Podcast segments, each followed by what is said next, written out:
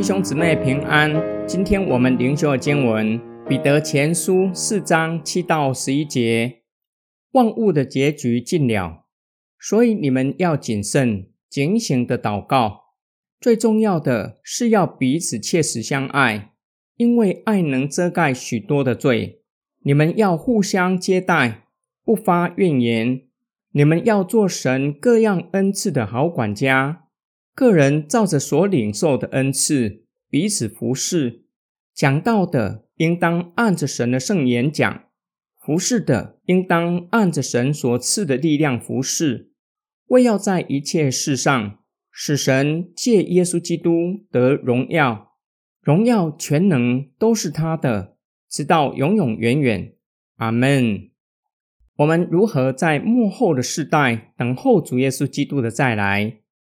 当主耶稣道成了肉身，在十字架上受死，从死里复活升天，完成救赎洪恩，神的国已经降临。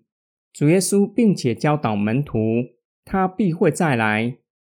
这期间，也就是末世末后的世代，彼得劝勉收信人要谨慎警醒的祷告。也就是不要像世人那样在夜里沉睡，随同世人去作恶，要活出光明之子的生命，以至于可以随时随地的向神祷告。第二个劝勉要彼此相爱，爱能遮盖许多的罪。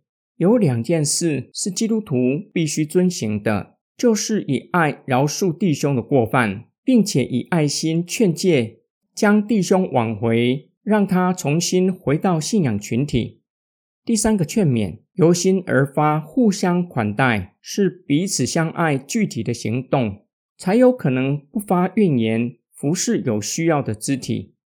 第四个劝勉，做恩赐的好管家，照着神所赐的恩赐和力量去服侍，目的是要借着耶稣基督，让上帝在凡事上得着荣耀。因为荣耀和全能原属于神，我们应当服在他的主权之下。今天经文的默想跟祷告，彼得的劝勉来自主耶稣基督的教训。谨慎警醒的祷告是彼得切身的经历，也是他曾经软弱跌倒的地方。主被卖的那一夜，主耶稣希望彼得、约翰和雅各能和他一同警醒的祷告。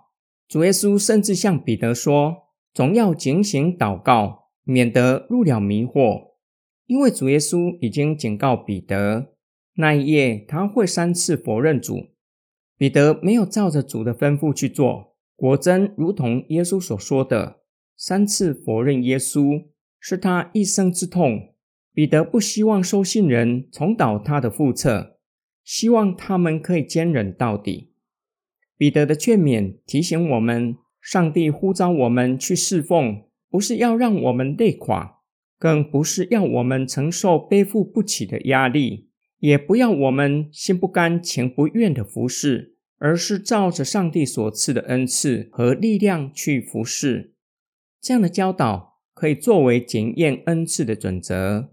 若是参与某项的侍奉，让我们倍感压力，身心灵都感到疲累。